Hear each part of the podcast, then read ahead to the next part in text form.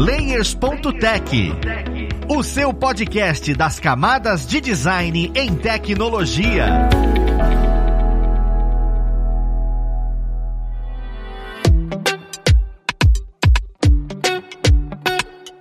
Olá, ouvintes! Eu sou o Luiz Lima, designer e professor aqui na plataforma Alura, e vamos para mais um Layers.tech, o seu podcast das camadas de design e tecnologia. Na conversa de hoje, nós vamos falar sobre prospecção. É uma palavra bonita, que às vezes a gente pensa, ué, Luiz, por que diabos você vai falar sobre prospecção se a gente tá falando sobre design e coisas afins? Gente, quem é designer acaba tendo que saber como construir clientes, pegar clientes, e isso faz parte da sua vida. Você vai ter que lidar com isso em algum momento. Então é melhor a gente conhecer sobre isso para saber o que fazer quando esse momento chegar. Vamos lá pro papo conhecer quem vai conversar com a gente. Nós temos aqui como convidado o ilustríssimo Anderson Gaveta. Ele que vai trazer a experiência dele no momento em que ele teve que fazer isso com a Gaveta Filmes. Seja bem-vindo, Gaveta. Olá, pessoas. Obrigado, seu Luiz. E na verdade eu tô aqui pra só dar canelada, só falar besteira, só falar minha história de dor e angústia que que é de procurar cliente. Só isso. Tô aqui para causar dor e angústia. A dor e angústia, triste, mas faz parte de muitos que começam nesse, nesse momento da, da carreira. É normal, cara. Juntamente com o Anderson Gaveta, nós temos a Ana Mascarenhas. Ela também, que já é uma figurinha marcada aqui no podcast, que é a tech lead da nossa escola de marketing aqui na Lura. Seja bem-vinda, Ana. Oi, pessoal. Obrigada mais uma vez pelo convite. Já me sinto de casa, já tô aqui, já chego abrindo a geladeira no Leis.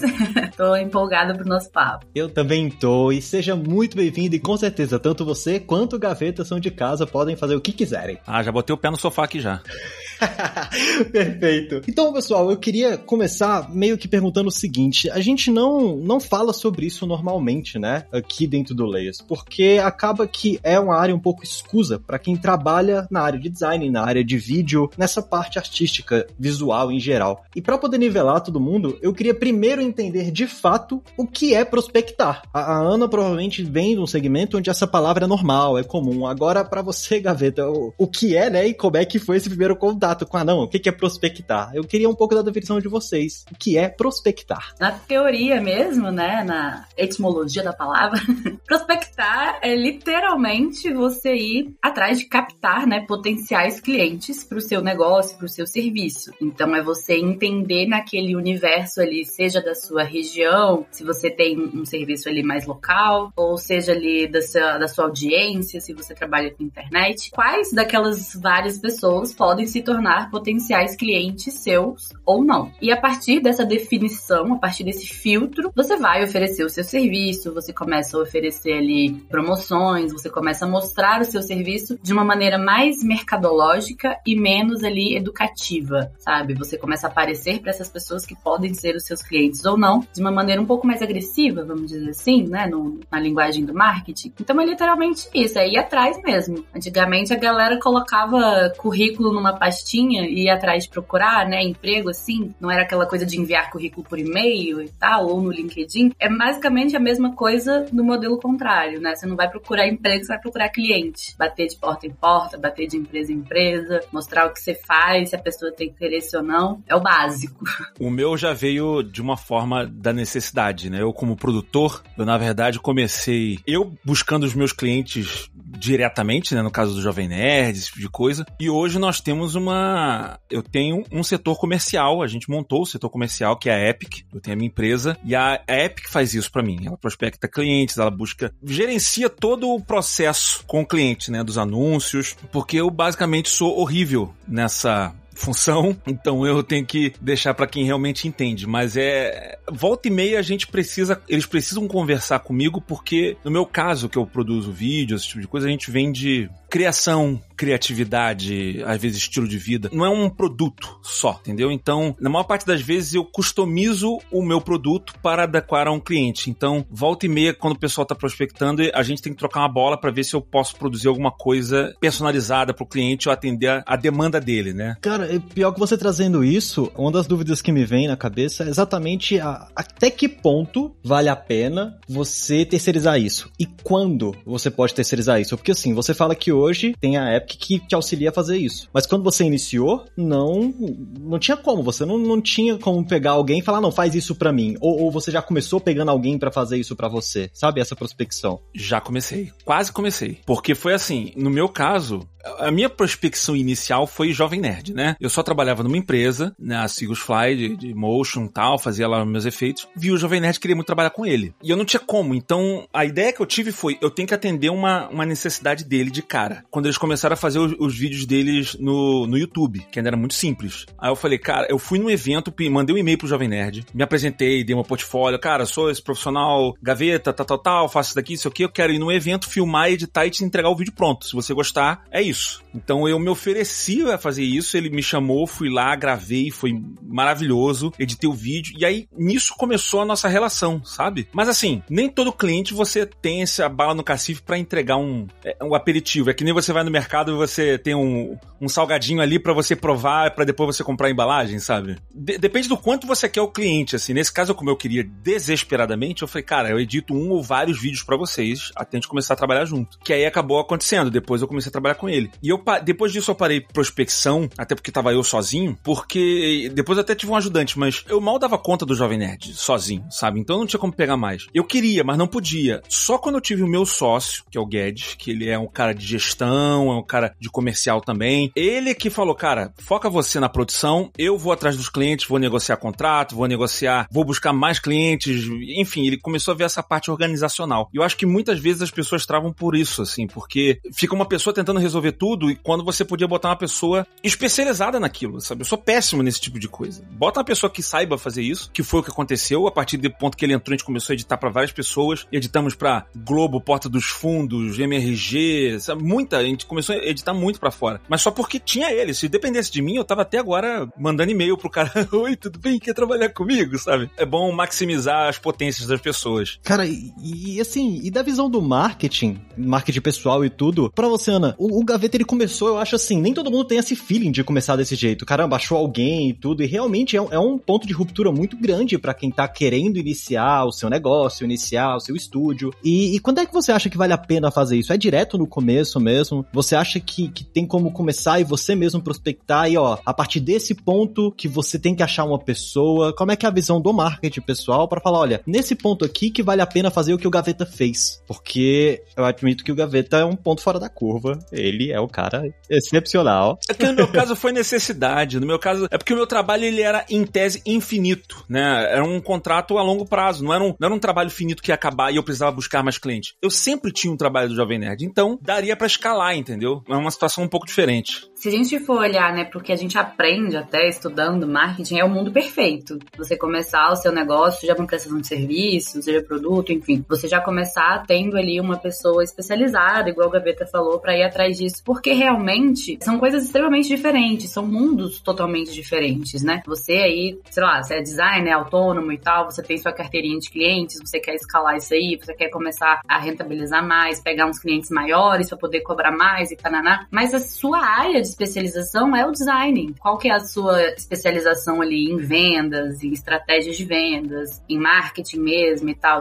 Então, no mundo ideal, no mundo perfeito, é claro que é, é sempre o recomendável, né? Comece ali tendo uma pessoa para fazer essa prospecção para você, negocie ali um contrato, um percentual para aquela pessoa, o valor daquele contrato, começa ali em forma de parceria, é sempre o ideal. Mas na vida real a gente sabe que não é muito, que é muito assim que acontece, né? A gente cansa de ver. Eu também comecei assim, antes até de eu saber, de eu começar a faculdade, quando eu fazia frilazinho de, de design, que eu comecei com design também, né? Quando eu fazia frilazinho de fazer panfleto para mercadinho do bairro aqui, tipo, cara, era uma coisa assim de tipo, ah, eu sei fazer isso aí, você quer que eu faça para você? Me paga 50 reais que eu faço. Era uma coisa assim, você não sabe nem cobrar, né? É, é, tão ruim o negócio que você não sabe vender, você não sabe cobrar, você não sabe nada. Mas também vem a questão da experiência, né? Você começa a entender que o que você sabe tem um valor ali, vamos colocar, não financeiramente falando, mas tem o valor do, do estudo que você colocou em cima, das suas horas que você colocou em cima de aprendizado, de tudo isso. E aí você começa a entender, você começa a identificar de uma maneira mais filtrada quem poderia ser seu cliente e quem não poderia ser seu cliente. Tipo, ah, eu acho que eu atendo a necessidade aqui dessa pessoa e não, eu não atendo essa necessidade. Não é exatamente isso que, que essa pessoa tá querendo, que eu vou suprir para ela. E principalmente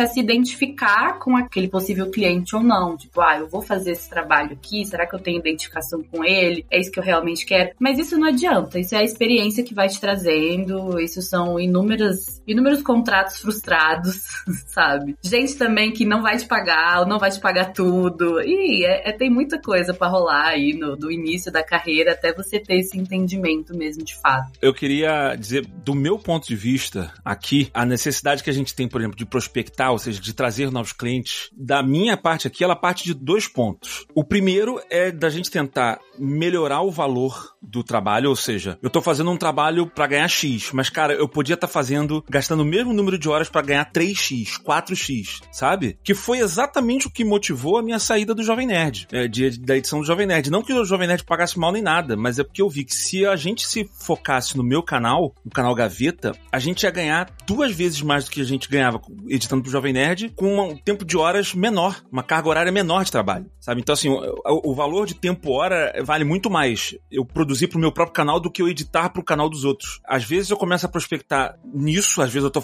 atendendo um cliente, eu falo, cara, a gente podia estar atendendo uns clientes que pagam melhor, pra gente não trabalhar tanto assim, e acontece. E o segundo ponto, que é o que eu esbarro o tempo inteiro, que eu acho que aí seria o, o, o motivo de você procurar uma ajuda de um profissional, o cara que é frio, não sei o quê, é se você tá com uma. Você tem mais mão de obra disponível do que você, sabe, do que oferta. Se você tá, cara, eu tô com tempo aqui, eu posso pegar mais trabalho. Tu tá precisando trazer mais trabalho. O, obviamente você precisa de uma prospecção de cliente, tá? E aí, assim, você pode falar, a Epic, ela é a parte comercial e a gente tem um acordo com ela. Quando a gente fecha um acordo com, com o cliente, eles ficam com tantos por cento e passam para mim o resto. Isso daí pode ser até com alguém. Se você conhece alguém que é de comercial, você combina com a pessoa. Cara, se você não trouxer um trabalho, você fica com 10, 20, 30%. Aí você vai ver quantos por cento você vai combinar com a pessoa. O que acontece, é, às vezes, de forma é, é, informal. Às vezes, tem amigo meu que fala, cara, pô, Gaveta, te arranjei um, um, cliente aqui, pô, posso te passar, eu fico com 15%. Você, você faz? Eu falei, faço. O cara me trouxe o, o trabalho e fica com porcentagem. É, o comercial é isso, sabe? Assim, quer dizer, da, da, forma mais idiota que eu tô falando. Mas eu, por exemplo, há um pouquíssimos meses atrás, eu tava passando pelo problema oposto. A gente tava começando a ter muita proposta de cliente e eu não tinha como dar vazão. A gente tava, a gente tinha acabado de editar pro Jovem Nerd, mas eu não tava conseguindo fazer vídeo suficiente para acomodar trabalho. Então a gente teve que parar a prospecção, porque senão a gente vai ficar oferecendo trabalho quando o cara quer trabalhar a gente não pode atender ele. Então o, o meu comercial ficou meses parado, assim, sem prospectar novos clientes. Eu tive que aumentar a minha produção, maximizar, assim, o Jovem Nerd, botar todo mundo aqui para trabalhar. Agora que a gente tá fazendo mais, a gente tá fazendo mais vídeos por semana, criamos mais espaços de publicidade e aí eu reativei o meu comercial. Galera, corre atrás. E se vocês arranjarem mais, eu boto três, quatro vídeos por semana, porque agora eu consigo fazer. Então, eu acho que essa necessidade de prospecção, para mim, vem desses dois, de aumentar o valor do trabalho e de acomodar com a demanda, sabe? Se eu tô podendo produzir mais, pô, então traz mais clientes. Pra gente botar aqui. A pior coisa é profissional parado, né? Você tá aqui e você fica parado, você tá perdendo dinheiro. Você, você sabe fazer um negócio e tá parado, você tá perdendo dinheiro. Então, tenta acomodar esse horário. Para mim, vem daí. Cara, e pior que você comentando isso é tão claro e tão importante porque a gente esquece mesmo que prospectar é importante, mas é muito mais importante você ter organização para atender quem você prospectou. Porque se você prospecta demais e não consegue atender, você tá queimando seu filme. E eu já queimei, tá? Antes, fala, ah, o Gaveta tá aqui de, de, de sabe, é, virtuoso. Não, já queimei, já, já oferecemos mais do que a gente pôde atender, já, me, já, já passou por isso também, sabe? E, e isso, de, de fato, vem com a experiência da prospecção, porque isso é parte da prospecção.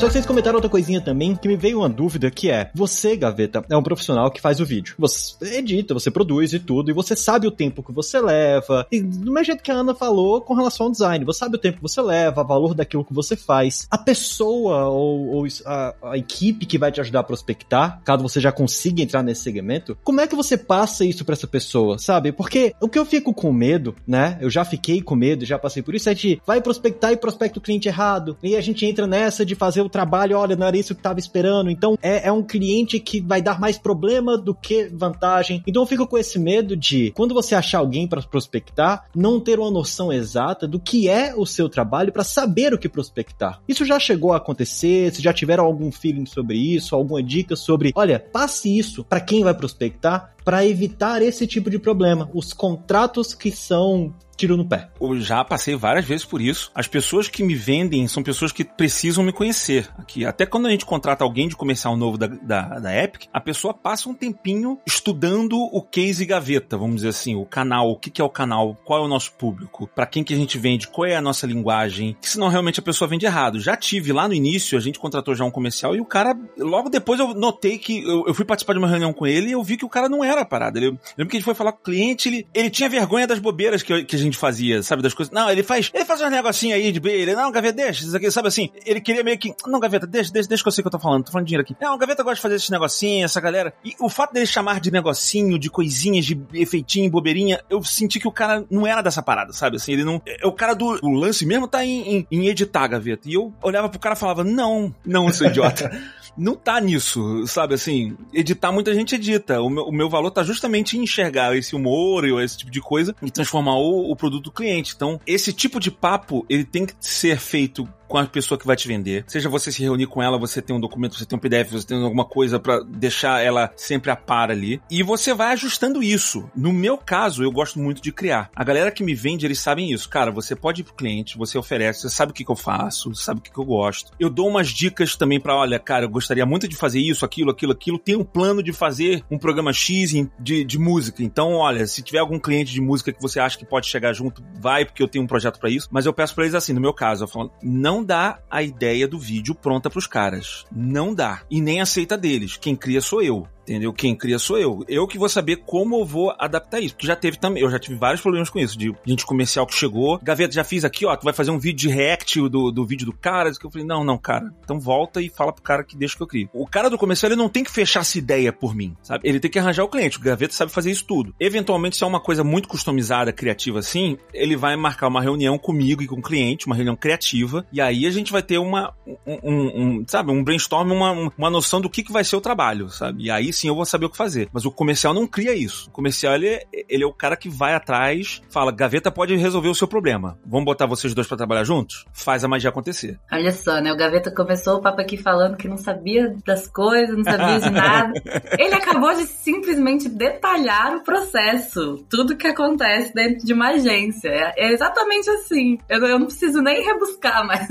Mas é, isso é muito verdade, sabe? Essa área de comercial é uma área que, por natureza, empresa, se a gente vai assim, ai, ah, quem é que trabalha com comercial? Qual é a formação? E nananá. A gente tem ali vários cursos, né? Tem gestão, tem administração, tem isso, tem aquilo. E quando você pega esses cursos, são cursos muito mais frios do que a nossa área, que é uma área mais criativa, que é uma área ali mais humana, que é mais, enfim, né, mais personalizada mesmo, igual o Gaveta falou. Então, o essencial para essa pessoa que vai ser ali o seu comercial, que vai ser seu, seu braço nessa, nessa caminhada, é que essa pessoa te conheça e conheça muito o seu produto. A pessoa de comercial ela tem que ser uma pessoa muito familiarizada com pesquisas e não apenas para saber analisar aqueles dados ali do seu possível cliente, né, para saber fazer um filtro de lead, mas para entender também o seu produto, quem é você, como é que você se comporta, porque é exatamente isso que o Gaveta falou. A pessoa de venda, ela vai trazer o cliente para perto de você. Ela é esse elo. Ela vai falar, olha, encontrei aqui essa pessoa, essa situação, e pelo que eu sei do seu trabalho, você consegue suprir a necessidade dela. Então, conversa com ela. É exatamente isso, sabe? A rotina dentro de agência, ela funciona muito parecida com isso. A gente tem ali a equipe de comercial, a equipe de atendimento, eles são responsáveis por fazer a prospecção, mas nessa prospecção eles não vão fechar, por exemplo, se aquele cliente ele vai fazer uma campanha de Google Ads ou se ele vai fazer uma campanha de rede social. Isso aí é fechado com a equipe. O cliente vem para dentro da agência, a gente faz um big brainstorm, a gente faz um super briefing também, a gente entende o cliente, a gente vai atrás de pesquisar o cliente e aí sim é definido, né? Eu sou super contra essa receita de bolo que infelizmente muita gente dentro do mercado gosta de vender. Tem muita agência ainda que gosta de vender essa receitona de bolo, sabe? É três ovos, uma xícara de farinha, uma xícara de manteiga e pronto, vai dar certo para todo mundo. Não vai, cara, isso não existe. Mas tem, a gente tem essa galera. E aí a dica é fugir dessa galera. Quem chegar para você e falar, não, porque desse modelo aqui que vai dar certo. Eu tenho um padrão de PDF aqui que eu vou levar para todos os clientes e todo mundo vai responder, entendeu? Não, não é assim, não é daí que você vai tirar a solução, nem para você, nem para o seu negócio. E aí entra a questão da, da quebra de expectativa, né? Se você pega ali um cliente que não vai casar com seus ideais, com seus objetivos, com o jeito que você trabalha, com o produto que você vai entregar, vai gerar frustração para os dois lados. E aí você também se queima. Você também se queima no mercado fazendo esse tipo de coisa. O que eu vou falar pode parecer muito óbvio, e é muito óbvio, mas às vezes a gente precisa falar o óbvio. A melhor coisa que o cara de comercial tem que ser é bom vendedor. É muito óbvio, é muito óbvio. Pô, o cara de vendas tem que ser um bom vendedor. É, mas às vezes você precisa falar isso. O que que faz um bom vendedor? O cara, sabe, tem um cara que chega na loja, ele fala só o que tá escrito ali. Olha, esse daqui é um produto muito bom, muito legal e ele vai fazer bem. O bom vendedor é aquele cara que te envolve. Cara, olha só. Ele já vai ver que você tá precisando de alguma coisa. Cara, você tá, isso daqui tá difícil, né? Olha só, eu tenho isso daqui, isso daqui funciona. E ele começa a mostrar as coisas maravilhosas que aquele produto faz e você fica maravilhoso, sabe? Seus olhos ficam brilhando. Olha as magias que esse produto faz. E aí você quer comprar. Quem vai fazer a magia acontecer de fato é o produto. Que o,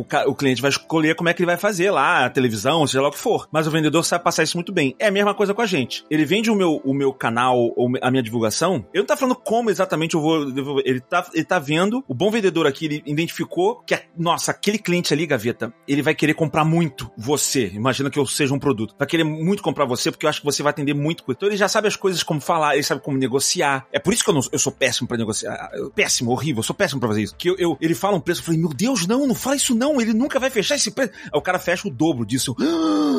sabe? Eu sou péssimo nisso. Então, assim, eu deixo pro, pro comercial, fico com muito medo. O cara sabe, assim, o bom vendedor ele sabe, cara, com esse cliente aqui eu consigo botar esse preço, com aquele outro eu consigo botar outro preço. Esse daqui eu consigo empurrar todos esses serviços, mais esse daqui ainda vou agregar um outro à parte, não sei o que lá. Então, no final das contas, é uma característica de, de vendas mesmo, assim, a pessoa ser boa de lábia, boa de convencimento, boa de fazer uma propaganda ali, sabe, pra pessoa comprar o barulho. E essa venda não é necessariamente saber fazer. Fazendo uma comparação com a televisão, não é que a pessoa saiba tudo de tecnologia de televisão nisso, mas ela sabe vender uma televisão muito bem, entendeu? Eu acho que para serviços humanos é a mesma coisa. Ela tá vendendo o meu serviço na internet, ela tem que, ela sabe vender o meu serviço muito bem. Mas ele não é o mestre da edição, tem que saber disso tudo. Ele tem que saber o mínimo para para atender a necessidade do cliente. Escutando vocês comentando, eu fico perguntando assim, já teve um momento em que eu mesmo olhava para mim e falava, cara, mas por que, que eu tenho que entender sobre isso? E escutando vocês falando agora, a, a importância de você saber como portar com quem vai prospectar junto com você, no momento em que você for prospectar. Então parece vão esse conhecimento, parece muito coisa de marketing, porque a gente foge, a gente que trabalha com criatividade foge muito desse lado meio frio. Mas a importância de conhecer até para você saber até onde você pode ir e não perder valor naquilo que você cria. Então, escutar o Gaveta falando o tanto que ele conhece dessa área de venda, que ele fala que não conhece, mas só a experiência que ele teve mostra o tanto que ele conhece, a gente percebe que é um caminho que precisa ser percorrido.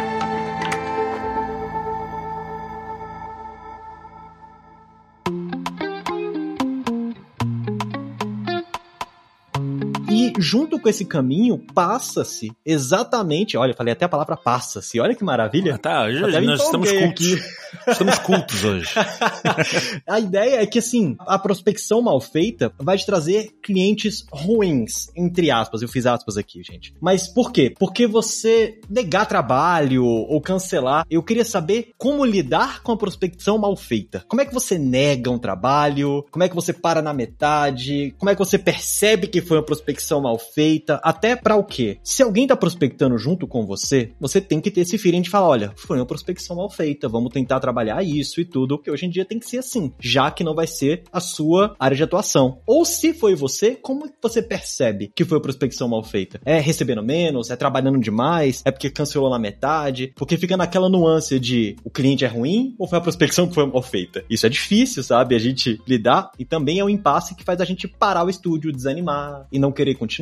Então acho legal entender esse ponto. Minha experiência com agência é muito fácil perceber quando a prospecção é mal feita e a gente nem precisa começar de fato a trabalhar para esse cliente. No próprio brainstorm lá, quando você vai conhecer o cliente, você já entende entende que a prospecção não foi legal. Porque você já identifica ali, conversando com ele, entendendo mais sobre o, o que ele precisa, sobre a necessidade dele, você já identifica que você não vai conseguir suprir aquilo. Ou então que aquele valor do contrato não vai suprir aquilo. E é muito engraçado quando você tá ali dentro de agência, você é colaborador, colaboradora, você só olha um pra cara do outro na equipe, né? Dá aquele olhar assim, que lá no fundo dos olhos tá escrito lascou-se. Exatamente, é a parte do dor e sofrimento que a gente falou. Porque tem hora que, gente, no mercado de trabalho, tem hora que você vai fazer. Você vai trabalhar para ganhar menos do que você deveria estar tá ganhando com aquele, com aquele job ali, com aquele. Você vai esquentar a cabeça, você vai virar madrugada e assim, até você aprender que não dói você chegar no momento do brainstorm, olhar para aquele cliente e falar: eu não vou conseguir suprir a sua demanda. A gente vai ter que alterar o contrato ou então literalmente demitir o cliente. Dentro de agência a gente tem esse termo, sabe? Cara, demite esse cliente. Não dá mais, é um cliente problemático ou então é um produto que não vai dar certo e ele quer fazer de qualquer jeito, que tem muito isso também, né? Do cliente chegar com a ideia perfeita, mirabolante da cabeça dele e ele quer fazer aquilo e ele não aceita outra coisa se não for aquilo. Mas você é o profissional da história, você tem a experiência, você sabe que aquilo não vai dar certo,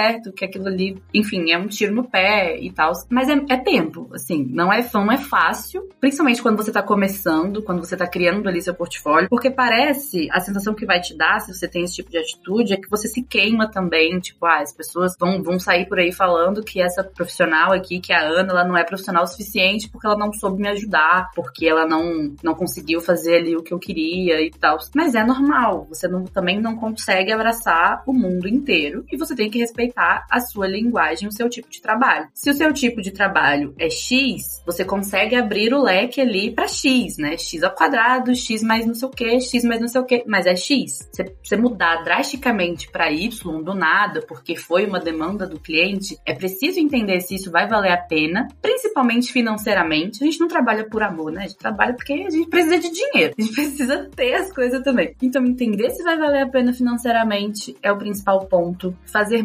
testes, avaliar se aquilo ali cabe tanto em visão de mercado, em visão de demanda de trabalho, de pessoas trabalhando ali juntos, mas o momento de demitir um cliente vai chegar. E às vezes esse momento acontece no próprio brainstorm, antes mesmo de iniciar o trabalho de fato. Não é incomum isso acontecer. Eu já passei por vários problemas de, de trabalho que eu não quis fazer, que eu não pude fazer, que não sei o quê. E aí tem erros de várias partes, assim, tem erros nossos, a gente, a gente como sim, empresa se conhecendo, que a gente também não faz assim, ah, cara, eu tenho o meu perfil, eu sei exatamente o que eu faço, o que eu não faço. Tem coisa que com o tempo você vai aprender que você leva muito jeito e, e a sua empresa não leva jeito para fazer aquilo porque não é a nossa praia, ou porque a gente não dá conta por causa de volume, ou porque a gente simplesmente não se adaptou à linguagem, sei lá, tem mil coisas. Então, eu acho que assim, quando a gente vê que é um, um negócio desse mal feito, ou seja, um cliente que não vai rolar, ou por algum motivo, depende do desse não vai rolar, depende do que, que é. Se é um cliente que é dor de cabeça, vai ser dor de cabeça, não vamos ganhar muito e, e cara, vai ser chato e não sei, vai ficar bom, eu nego. Já neguei várias vezes. O tal demitir cliente. Eu já falei, não quero. Gaveta, você não quer fazer? Não quero fazer. Tem gente que acha que eu, a gente trabalha com YouTube, coisa assim, a gente aceita qualquer coisa, né? Vem qualquer cliente anunciando aqui, cara, eu quero é dinheiro, tal, tal, tal. Não, cara, não. Eu já neguei várias, várias vezes, assim. Direto, eu, eu nego um trabalho ou outro. Ou porque vai ser uma porrinhação e não vai ganhar tanto, ou então porque sai muito da minha identidade. E aí é o que eu falo, não vale a pena você insistir quando sai muito da identidade, porque a gente vende essa identidade nas minhas redes sociais. Se eu quebro muito isso, eu posso ganhar esse dinheiro desse job, mas eu vou perder vários outros depois. Porque eu vou, eu vou ficar como o vendidão que faz qualquer coisa. Bota um saco de arroz na cabeça. Quer dizer, se me, no meu caso, eu realmente botaria um saco de arroz na minha cabeça, porque eu faço amor. Mas você entendeu, sabe? Assim, vou aparecer defendendo uma coisa que as pessoas sabem que eu não acredito só porque eu tô sendo pago. Eu, eu não vou fazer isso porque isso daí queima o meu filme para anunciar depois. Como já aconteceu na internet algumas vezes. Gente que anuncia muito qualquer coisa, a pessoa perde credibilidade. E a, e a nossa moeda é a credibilidade. Quando acontece isso, a gente dá para pular fora. Eu, eu, tenho muita dificuldade de falar não, confesso. O, os meus sócios eu, e a galera do comercial fala mais não por mim. Mas já aconteceu de cliente chato, de, de empresa grande, tá? Talvez até por isso a empresa ser muito grande, muito internacional, tem muitas regras. E eu fazer roteiro e os caras quererem alterar, alterar, alterar e mexe, mexe, mexe chegar num ponto que alterou tanto que tava nada a ver comigo já, sabe? Assim, o cara, era uma parada que, vamos dizer assim, eles queriam que eu fizesse exatamente o que eles estavam ajustando lá. Só que assim, eu não tava fazendo um comercial pro cliente, eu estava fazendo um vídeo no meu canal com o um anúncio deles. Foi ao ponto que eu cheguei pro comercial. Gente, eles estão pagando por um vídeo do influenciador no comercial. Eles não estão pagando por um comercial da marca. Se fosse um comercial da marca, eles criam um roteiro, vai lá e faz. Não é isso que, eu, que a gente tá vendendo. Então, já ficou muito claro o erro de prospecção aí. Não, não sei se é um erro da prospecção, a gente não tem entendido isso também. O que eles estavam querendo era um comercial, com a cara do Gaveta na frente, só. E não um vídeo do meu canal. Então, depois do, da terceira revisão, eu neguei. Cliente gigantesco, eu falei, galera, avisa pro cliente que eu não vou mais atender. A galera do comercial até deu um, um suspiro aliviado. Ah, tá bom, Gaveta. Não somos nós que vamos falar para você não fazer. No final das contas, cabe a mim. Mas falou, mas a gente sente um alívio quando você tá falando isso, porque parecia que a gente não ia pra lugar nenhum, porque a gente vai acabar ganhando aquela grana que era mais ou menos, um trabalho super chato, super estressante. Ainda na concepção do trabalho, a gente desistiu. E eu pulei fora. E toda vez que esse cliente aparece, eu finjo que hora, eu, eu, sabe, tu pensa duas, três vezes, quem é que vai tocar isso daí? Porque a apurrinhação às vezes não vale a pena, sabe? Então, mas é a experiência que trouxe isso, sabe? Assim, a gente já sabe quando, do início, né, que nem a Ana tava falando, às vezes no início a gente fala um negócio, o cliente começa a falar, a gente, hum, a gente já sabe que tá indo pra um lado que, cara, já sei que esse treco não vai dar certo. Acho que eu não sou o cara para entender essa pessoa. Hoje eu já tenho mais sangue frio para chegar pro cliente e falar, cara, olha só, acho que você tá querendo isso, isso, isso daqui. O que eu tenho pra oferecer é isso daqui, isso aqui. Não sei se é o ideal. Às vezes eu gosto já de vir com uma solução. Eu tenho uma outra empresa que é uma produtora de vídeo que pode fazer já um negócio especializado para você, um comercial, tal, tal, tal. Eu acho que assim, o cliente ele se sente até bem quando você joga limpo com ele, sabe? Você joga limpo, cara, olha só, eu não acho que eu vou atender isso daqui certo, não acho que isso aqui. Aí quando o cliente insiste, não, não, mas é porque eu quero muito que você faz. Aí eu. Não, peraí. Eu tento achar um denominador, alguma coisa assim nesse sentido, entendeu? É, ou então é ou você joga o famoso, cara, não quero fazer porque isso aqui vai ser muito trabalhoso. Vamos botar o valor cinco vezes acima? Se fechar. Exatamente. Cara, já, eu já fiz isso muitas vezes. Essa estratégia é maravilhosa. É maravilhosa. E já, e já deu certo. Por que acontece? Eu não quero fazer, mas o cara botou tanta grana no projeto que eu posso contratar uma galera. Uma galera grande. E aí a galera grande vai dar conta do trabalho e eles ainda sobram um tempo deles aqui para me ajudar ajudar no, nos outros trabalhos que são mais divertidos. Às vezes dá certo, às vezes não. Depende, aí depende também do nível de exigência técnica do trabalho. Que às vezes não adianta você botar muita gente e o trabalho é tão específico que não adianta um funcionário novo, ele não vai pegar o trabalho. Tem que ser uma, uma, uma pessoa muito treinada naquilo, né? Então, é, não, não vai adiantar, sabe? Assim, tem que fazer uma edição, eu até falei de Jovem Nerd, Nerd Player. Posso botar 30 caras novos aqui, não é todo mundo que faz o Nerd Player, tem, tem toda uma curva de aprendizado que a galera que entra aqui, botando 30 a mais não vai adiantar. Tem que ser a galera especializada e crescendo organicamente. Então, vendo assim, tem muitas nuances que você pode sair pela tangente, do, do negar ou tentar atender de um outro lado, ou tentar jogar uma grana milionária em cima. E tem também, né, a, a prospecção mal feita, já aconteceu também de não ser a prospecção mal feita. A gente se depara com todo tipo de gente no mercado, cara. Todo, todo, todo, todo tipo de gente. Às vezes na prospecção o cara veio ali com uma ideia linda, maravilhosa, é tudo que você vai suprir, é exatamente a sua identidade. Chegou para fazer, mudou tudo. Não, é porque eu pedi isso aqui, porque eu quero isso aqui, já fechou o contrato, aí você fica, meu irmão. Aí eu chamava esse de cliente anjo. Falava, ih, cara, esse aqui é anjo, é, esse aqui é anjo, bora, bora dar um jeito de chutar. A gente chama de cliente gremlin. Você compra ele é um bichinho fofinho, mas se você alimenta ele depois da meia-noite, ele começa a virar vários monstrinhos e destrói a cidade, sabe? É, Totalmente. É tipo isso. É muito bom perceber como a prospecção não é uma ciência exata, né? Porque, pelo que vocês estão comentando, é bem isso. É importante estar próximo, é importante entender, mas mudanças ocorrem mesmo após a prospecção. Ela só evita de você cometer mais esses erros de pegar clientes que não atendem aquilo que você faz. Isso é muito muito importante até para construir sua, sua carreira, construir seu, seu peso como profissional, né, no mercado.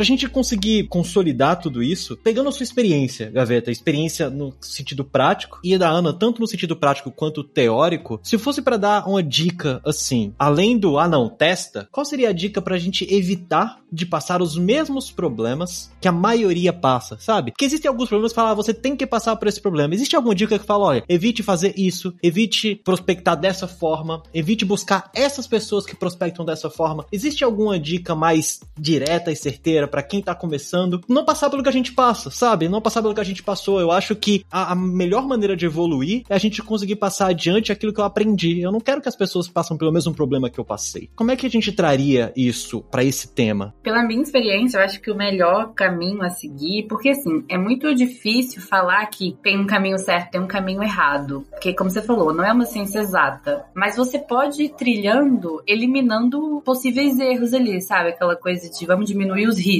Não, como é que você diminui o risco? Poxa, faz um, um briefing bem elaborado da sua empresa primeiro, né? De você profissional, primeiro para você entender o seu perfil. Porque é a partir do seu perfil que você consegue traçar o perfil ideal do seu cliente. Então, já começa assim, sabe? Tipo, tenha o perfil da sua empresa. O que que você faz é uma coisa. Como você faz é outra coisa. Qual é a sua linguagem? Como é que você atende? Qual que é a necessidade ali que você está suprindo? Qual que é a, demanda ali que você está atendendo no mercado? Tem isso literalmente documentado, saca? Faz ali mesmo um documentozão, um briefingzão com você mesmo, responde ali aquelas perguntas, as básicas mesmo, sabe? Os 4P do marketing. Responde isso para você ter isso traçado no seu planejamento e a partir disso você vai ter traçado também o perfil, né? A sua persona, né? A, a famosa persona que a gente fala no marketing, que é o perfil do seu cliente ideal. Com esse perfil de cliente ideal, você já consegue eliminar mais da metade dos clientes problemas, entre aspas, sabe? Você já consegue caminhar para aquela coisa de um, de um contato qualificado, sabe? De um lead qualificado. É como, é como fazer um anúncio na internet. Quando você cria um anúncio, Facebook, Instagram, Google, enfim, você consegue segmentar aquele anúncio, né? Você fala, tipo, ah, eu quero que esse anúncio apareça para pessoas que tenham interesse interesse nesses assuntos, para as pessoas que já pesquisaram esse assunto. Então você afunila ali o seu campo para você atingir mais certeiramente o que você quer atingir. Na prospecção, da mesma forma. Então faça esse afunilamento, faça esse estudo, identifique o que, que é o seu cliente ideal para você já ir eliminando. Tipo, ah, o meu cliente ideal ele tem que ter um ticket médio mais alto porque o meu produto tem um valor mais alto. Então, pô, você já sabe que você vai eliminar aquela pessoa ali que você já viu que, tipo, cara, não é um perfil que, que, que eu vou conseguir suprir, não é mais a galera que eu atendo, então do contrário, tipo, ah, eu atendo um pessoal que é mais pequeno negócio, pequenos e micro negócios ali, eu tenho mais esse perfil. Então, se você tem isso tudo documentado, você já sabe exatamente o que que você elimina, né, na hora de, de fazer essa prospecção. Eu acho que é mais fácil você partir por eliminação, sabe na hora de fazer uma prova, você não tem a mínima ideia da resposta certa, aí você vai por eliminação. É mais fácil fazer isso porque realmente não tem uma, um caminho ideal, né, um lugar certo. Vai por esse trilho que vai dar bom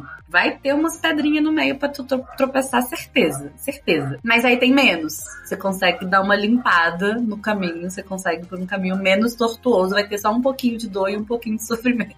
No início do, do quando a gente começou a organizar a Gaveta Filmes aqui, eu e meu sócio, ele como é um cara dessa área, ele já me fez fazer essa documentação, esse processo. Que a gente fez o Canvas. O Canvas é você abrir, é exatamente isso que a Ana falou. Você abre um, uma, um quadro, uma cartolina gigante, você bota lá quais são os seus, o seu trabalho, são os recursos-chave, quem você pode contar para atender, quais são seus clientes, qual cliente ideal. E aí, assim, você anotando tudo que você sabe fazer, todas as coisas, você botando isso no mapa, você. Lembra que eu falei de valorizar o seu passe? Quando você anota isso, é mais fácil do que você. Vamos supor que eu tô abrindo um negócio de vender doce, que nem minha esposa. Minha esposa vende doce. Então ela pode estar gastando o tempo dela para atender o Joãozinho aqui da esquina, fazendo doce para ela, gastando 8 horas por dia nisso. Se ela tivesse feito o plano, ela via, cara, se eu tivesse me preparado para vender para empresa X e vender doce, eu ia estar tá ganhando bem mais trabalhando a mesma hora de, de, por dia? O mesmo horário por dia. Então, você planejando isso no início, né, fazendo canvas, ou seja lá o que for, você se prepara mais. No nosso caso aqui, a gente se preparou, a gente desenhou os clientes que a gente podia atender naquele momento, os clientes que eu queria atender no futuro, o caminho que a gente, olha, pra gente atender esse cliente aqui, não adianta a gente chegar agora, a gente precisa ter pelo menos um portfólio assim, número de seguidores X, Y, e a gente tem que ter, sei lá, seja lá o que for que você precise.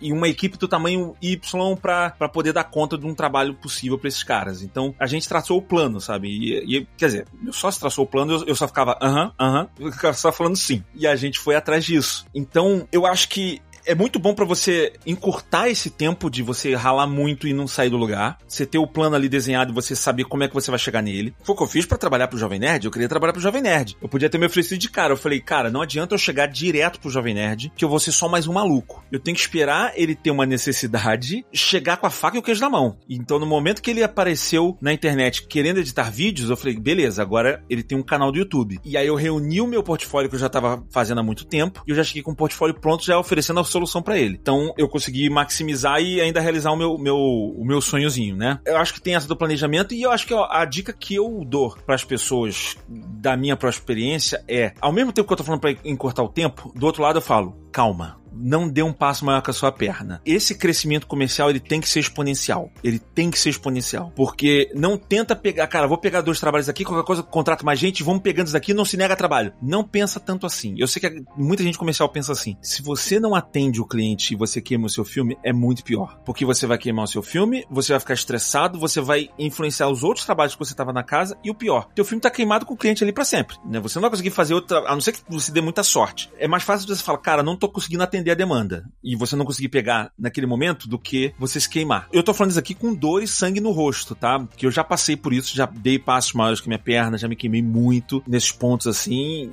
e a experiência me trouxe isso, cara, não posso mais dar esses passos, sabe? Você vai economizar horas de estresse para você, vai economizar filme queimado no mercado e vai vir com tempo, sabe? Assim, pega um trabalho, eu vou pegar todos os trabalhos para acoplar exatamente o tempo que eu tenho de demanda. Já tá sinal vermelho para mim. Faz uma, um trabalho trabalho que você acha que dá conta. Pegou, deu conta, cara, dá. Não, definitivamente dá para pegar mais um trabalho desse. Pega mais um.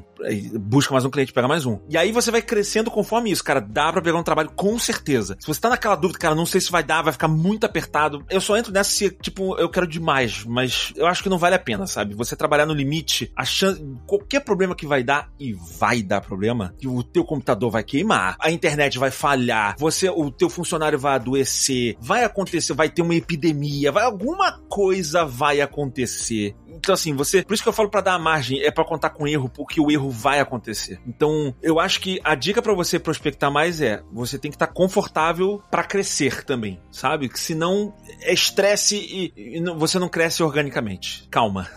Perfeito, é sério, é maravilhoso escutar isso de vocês. E outra, para você, pessoa que tá escutando a gente e faz a pergunta: Ah, esse episódio que você tá falando de quem quer montar empresa, eu não quero montar minha empresa, eu quero trabalhar em uma. Gente, você tem que prospectar aonde você quer trabalhar. Afinal, o seu negócio ou o seu modelo de estúdio, modelo de edição, pode não casar com a empresa que você vai trabalhar. Então, ahá, parece que não faz sentido, mas faz todo sentido. Eu prospectei realmente empresa quando eu tava começando a ser designer e, é, é, eu já tinha o meu perfil. Eu montei isso. Eu falei assim, cara, eu sei fazer edição também, eu sei fazer alguma coisa de efeito, mas eu tenho uma forte ligação com humor, eu tenho uma forte ligação com criação. Então, eu desenhei as empresas que eram ideais, não só que eu queria trabalhar, mas que elas se beneficiariam de mim também, né? Então, eu comecei a desenhar isso, eu tinha algumas aqui, por exemplo, eu trabalhei até na Globo, mas eu sabia que a Globo não era o local onde eu ia maximizar o meu trabalho. Eu tinha Sigos Fly aqui no Rio de Janeiro, que era o meu sonho. Eu falei, cara, essa empresa tem tudo a ver comigo. Eu acho que me encaixo muito com o perfil deles, eles com o meu, e eu vou produzir um, um portfólio pros caras. E eu produzi um portfólio pros caras, foi um portfólio especial para eles. Foi até o Fernando Roy, que eu tenho a honra de estar tá entrevistando agora no meu canal, vai sair essa semana a entrevista com ele.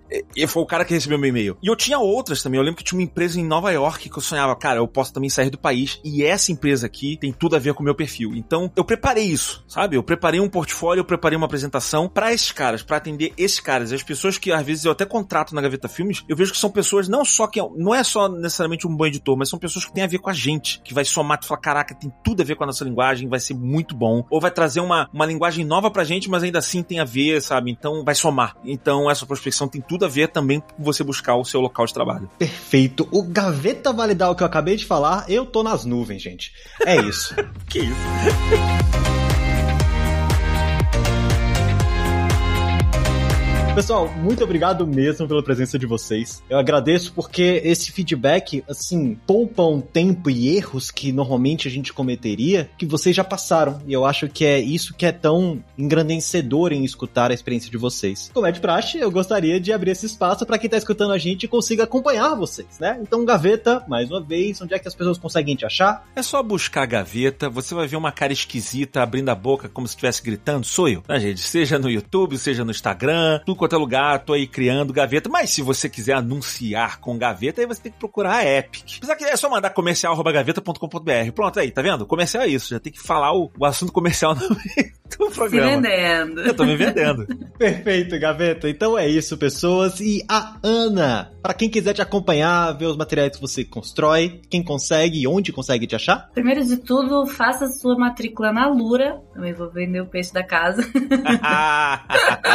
Vocês vão me encontrar ali em vários conteúdos na escola de marketing digital. Você pode me encontrar fácil lá no LinkedIn, é só colocar Ana Mascarenhas, que eu sou uma das únicas. Sobrenome é um pouco, um pouco estranho, mas pode me achar lá, pode me chamar, que eu tenho o maior prazer de conversar com todo mundo. Você vê como é que o cara é do YouTube e a outra do comercial, né? Eu, eu falo do meu YouTube ela passa o LinkedIn dela, né? Tu sentiu, sentiu o nível empresarial da pessoa, né? Veja no meu LinkedIn. Eu, eu me fiz, me fiz no mercado sendo social media. Pergunta qual é se eu tenho. Ah, você tá ativa nas redes sociais? Eu não. Mas ó, o meu sócio organizador que eu te falei, a rede social mais forte dele é o LinkedIn. Ei, tá vendo? É isso, é isso. Faz parte. É, existem esses nichos, inclusive, na internet. Então, vamos lá, pessoas. Todos esses links ficarão disponíveis aí na descrição do episódio, tá certo? Mais uma vez, obrigado a você, ouvinte, que está aqui conosco até este momento. Tudo que a gente faz aqui, a gente faz por vocês. E lembre de dar aquela avaliação no seu agregador favorito. Beleza? Nós vamos ficando por aqui. Um abraço e até o próximo Layers.tech. Fui!